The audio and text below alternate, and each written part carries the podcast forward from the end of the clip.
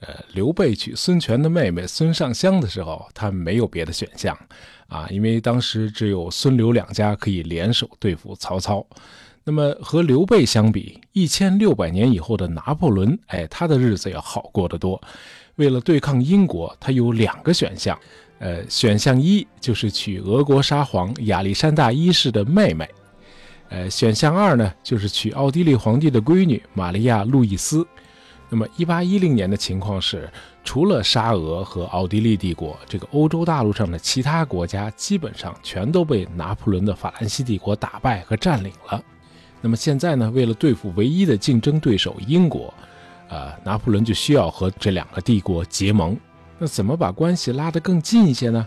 娶媳妇儿呗。拿破仑那会儿呢是有皇后的啊，叫约瑟芬，哎，而且两个人的感情也很好。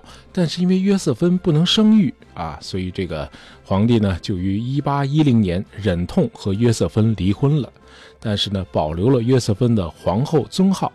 那现在上哪儿去迎娶新的皇后呢？拿破仑首先看中了俄国，因为比起奥地利帝国，这个俄国的块头大多了啊。和他联手一道对付英国，应该是个战略首选。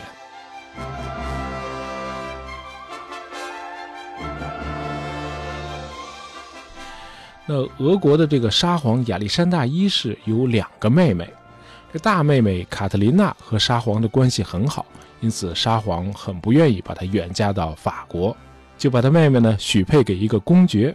哎，这拿破仑就赶紧问：“那你二妹妹呢？”呃，这二妹妹安娜这年才十五岁，这个俄国的这个皇太后呢，有点舍不得，而且这老太太也看不起拿破仑这个来自科西嘉岛的暴发户啊！你不是皇亲国戚，你再有旷世奇才也没用。啊哦。呃，另外这事儿呢，还有一个不利因素，就是沙皇这人呢特别磨叽啊，做事优柔寡断，他既不愿意嫁妹妹，哎，又害怕得罪拿破仑，就这样呢，就一直没给拿破仑一个准信儿。哎，就这么一天天渗下来了。哎，这拿破仑就着急了，你给个痛快话成不成？我到底能不能娶你妹呀？哎，终于到了一八一零年的二月，拿破仑不准备再傻等了，他转而向奥地利的公主玛利亚·路易斯求婚。呃，这事儿呢，就让这个法国和俄国的关系一下子就冷淡下来了。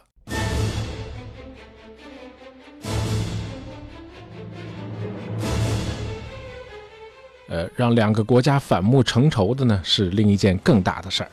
呃，咱们简单说一下啊，这个拿破仑呢，毫无疑问啊是个军事天才，但是在政治经济学方面呢，却是一个外行。呃，法国海军在特拉法加海战啊败给英国之后，拿破仑决定不通过战争，用经济封锁的方式迫使英帝国屈服，因为英国呢严重依赖海外市场。于是呢，从1806年开始，拿破仑搞了一个大陆封锁政策。这个政策的核心内容就是啊，所有隶属于法兰西帝国的国家，那当时欧洲绝大多数国家都隶属于法兰西帝国啊，所有的国家都不许和英国发生贸易关系，必须和英国断绝一切往来。所有来自英国和英国殖民地的货物和商船一律要没收。No, you can't。那这样做能奏效吗？好像很难，因为拿破仑忽略了这样一个现实，就是英国是当时世界上唯一一个经历过工业革命洗礼的国家。就是说，包括法兰西帝国在内的所有欧洲大陆国家，当时在理论上仍然都是农业国。说的不好听的，就是你在经济和科技方面比人家落后整整一个时代。那法国既然是欧陆的霸主，那他可以纠合一大堆的小喽啰，编织一张网来封锁英伦三岛。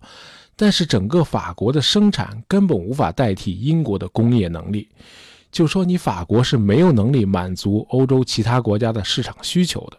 因此，很多国家，哎，特别是像沙俄这样与英国有着传统贸易关系的国家，他们的经济状况就因为这个大陆封锁政策而大大的恶化了。比如像俄国就出现了严重的经济萧条。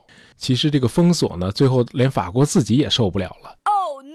哎，因为法国他自己对这个英国工业品的依赖也很强，因此到了一八一零年，拿破仑就有条件的放宽了对法国商人的禁令，允许法国人啊有限度的和英国贸易，但是只许州官放火，百姓还是不能点灯啊！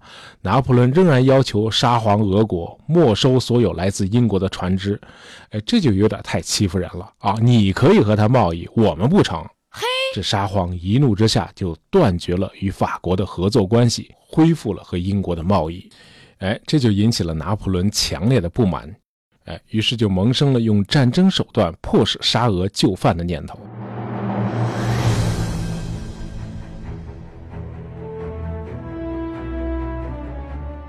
这拿破仑呢，一直有一个信念，就是在这个世界上没有谁是他的对手。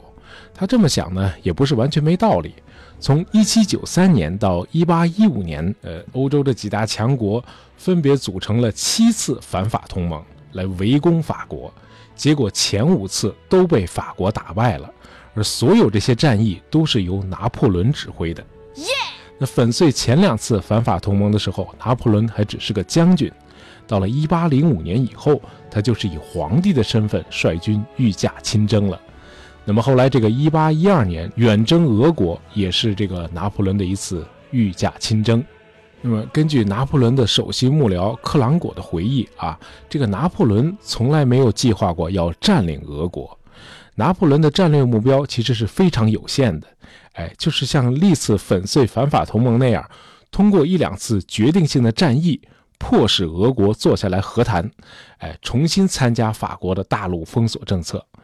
就是说，拿破仑真正的敌人始终是英国。哎，这一点和一百二十九年以后希特勒入侵苏联的动机完全不同。拿破仑当时是不想把事情搞得太大的。那为了把代价降到最低的限度啊，在战争爆发的前半年，拿破仑甚至考虑通过炫耀武力的方式威吓沙皇亚历山大一世。哎，你把他吓倒了，不就不用打仗了吗？对吧？为此，这个拿破仑大张旗鼓地在波兰建立了九个大型兵站，高调地做各种后勤准备。接着又从欧洲各地向俄国边境调集军队。那这个俄国沙皇会被拿破仑的讹诈吓倒吗？哎，应该说，这个沙皇亚历山大一世和当时很多的欧洲君主一样，早就已经被拿破仑的数十次空前的军事胜利彻底给折服了。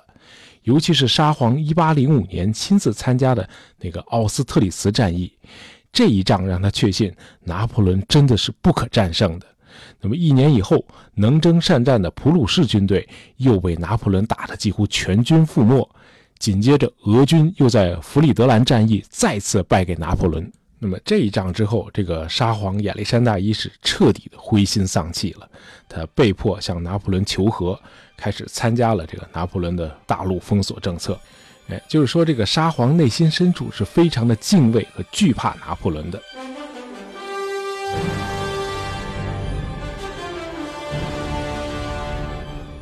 那拿破仑的讹诈为什么后来又没有奏效呢？哎，因为这一次沙皇身边有了一大帮强硬的主战派，他们告诉沙皇，哎，历史上所有的从欧洲来的入侵者，在俄罗斯都死得很惨，无论是15世纪的条顿骑士，还是一七零八年的瑞典军队，最后都灰头土脸的回去了。拿破仑这次要赶来，注定也是这个下场。哎，再有本事的蛇，他也吞不了大象，俄国太大了。那拿破仑难道不明白这个道理吗？他当然明白。咱们刚才说了，拿破仑的目标其实是非常有限的，哎，就是逼迫沙俄回到封锁英国的这个大家庭里来。哎，你从这个拿破仑多次写给沙皇亚历山大一世的那些啰里啰嗦的信里就能看出来，哎，他并不想占领俄罗斯。但是拿破仑渐渐地发现，哎，这次沙皇好像是铁了心了，他不肯就范，那就只能像以前那样在战场上制服他。为此，拿破仑就组织了一支六十万大军，浩浩荡荡的开始进军俄国。哎，奇怪的是，这六十万大军从一八一二年六月二十四日跨过涅曼河进入今天的这个白俄罗斯以来，就一直在行军。哎，根本就没打过什么值得一提的仗。呃，俄国人呢是基本上不和法军接触。他们是一退再退，哎，他们把老百姓和这个粮食都转移走，然后把村庄一个个全都烧掉，实行所谓的焦土政策。这俄军呢，只是在这个斯莫棱斯克有过一次真正意义的抵抗，但是只一天的功夫，俄军的抵抗就被法军粉碎了。那俄军呢，于是就继续后撤。这个时候呢，拿破仑还真的犹豫了一下。他在考虑啊，要不要继续前进追击俄国人？因为再往前走，这个法军后方的补给线就太长了，这个沿线很容易遭到这个俄国哥萨克骑兵的袭击。但是也不能就这么回去啊，那不就白干了吗？已经花这么多钱了。对呀，哎，算了，还是一鼓作气继续追击俄军主力吧。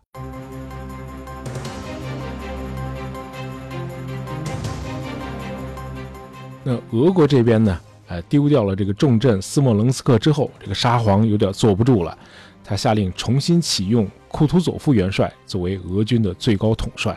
嗯，什么叫重新启用啊？哎，因为这个库图佐夫元帅曾经在七年前的奥斯特里茨战役中被拿破仑击败，当时沙皇把他给免职了。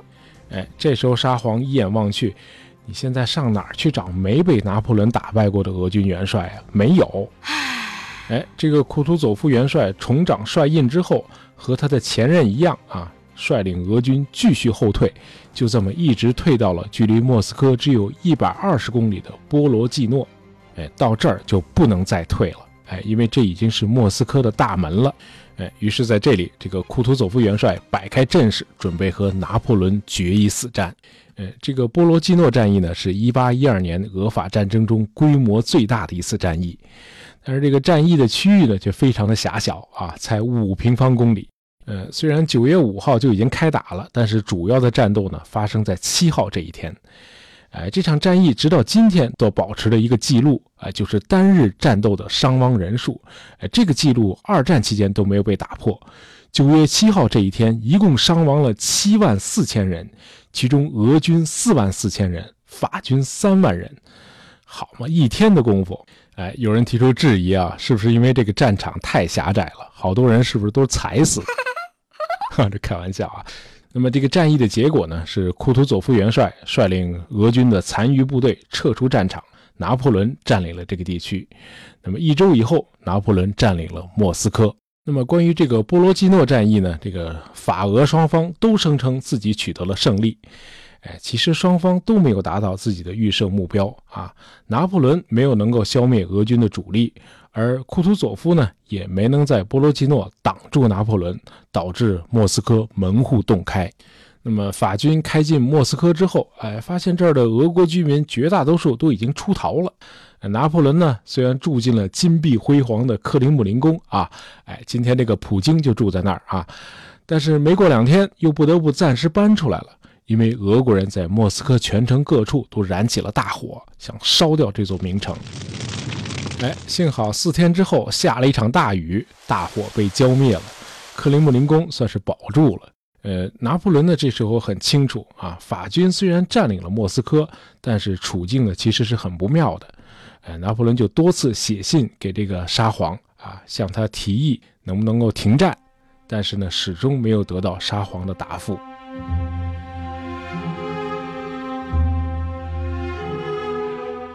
这时候呢，俄国的冬季已经来临了啊！法国真正的敌人来了，而这时候的法军呢，已经过分的深入了俄国的内地啊，导致这个补给线太长了。于是到了十月十九日，拿破仑终于下令撤退。他决定先向南撤，因为南方的这个乌克兰呢是俄国的粮仓，而且相对也比较暖和。哎，等到这个法军开始撤退的时候，俄军的主力开始蠢蠢欲动，他们紧跟在法军的后面，但是呢，不敢和法军直接交战。哎，他们的做法就是用这个哥萨克骑兵和游击队不断的骚扰法军。哎，结果在十月二十五号那天早上，一支哥萨克的骑兵居然偷袭了拿破仑的指挥部，差点活捉了拿破仑。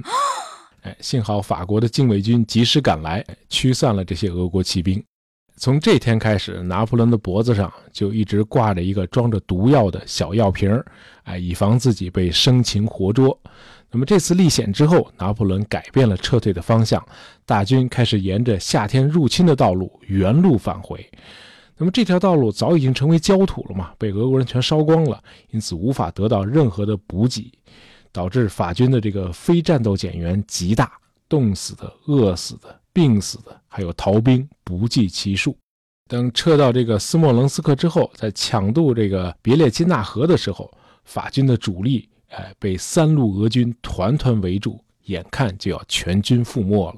哎，这时候拿破仑再显他的军神的风采，他临危不乱，下令部队在一处渡口假装架桥，迷惑俄军，同时让人在河的上游临时搭建两座桥，四万法军主力得以成功逃脱。哎，这算是俄法战争的最后一幕。拿破仑以他的足智多谋，从这个四面楚歌的险境中全身而退。不过，仍然有两万多法军没能撤到河的西岸啊，被俄军消灭了。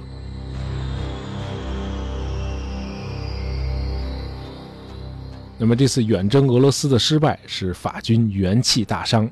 到了1813年，俄罗斯、普鲁士、英帝国、奥地利组成了第六次反法同盟。这拿破仑呢，又拼凑出四十万大军与反法同盟的联军作战，最后在这个莱比锡战役中被击败。那么到了1814年，联军向法国进军。呃，这年的四月四日，拿破仑宣布退位。那么一周以后，拿破仑打开了那个他一直挂在脖子上的小药盒，准备服毒自尽。哎，结果这个事隔两年呢，那个毒药已经不再致命了啊，只是害得他大病了一场。这应该算是远征俄国给他带来的最后一次打击。好，那么因为时间的关系呢，关于拿破仑再次东山再起，咱们今天就不聊了。最后，我们用英军元帅蒙哥马利的一句名言结束这期节目。他说：“战争有一条基本的法则，就是不要去打莫斯科。”好，今天的节目就到这儿啊！喜欢大爷杂货铺的朋友，别忘了订阅我们的专辑，这样就不会错过我们的新节目了。感谢大家收听，咱们下期再见。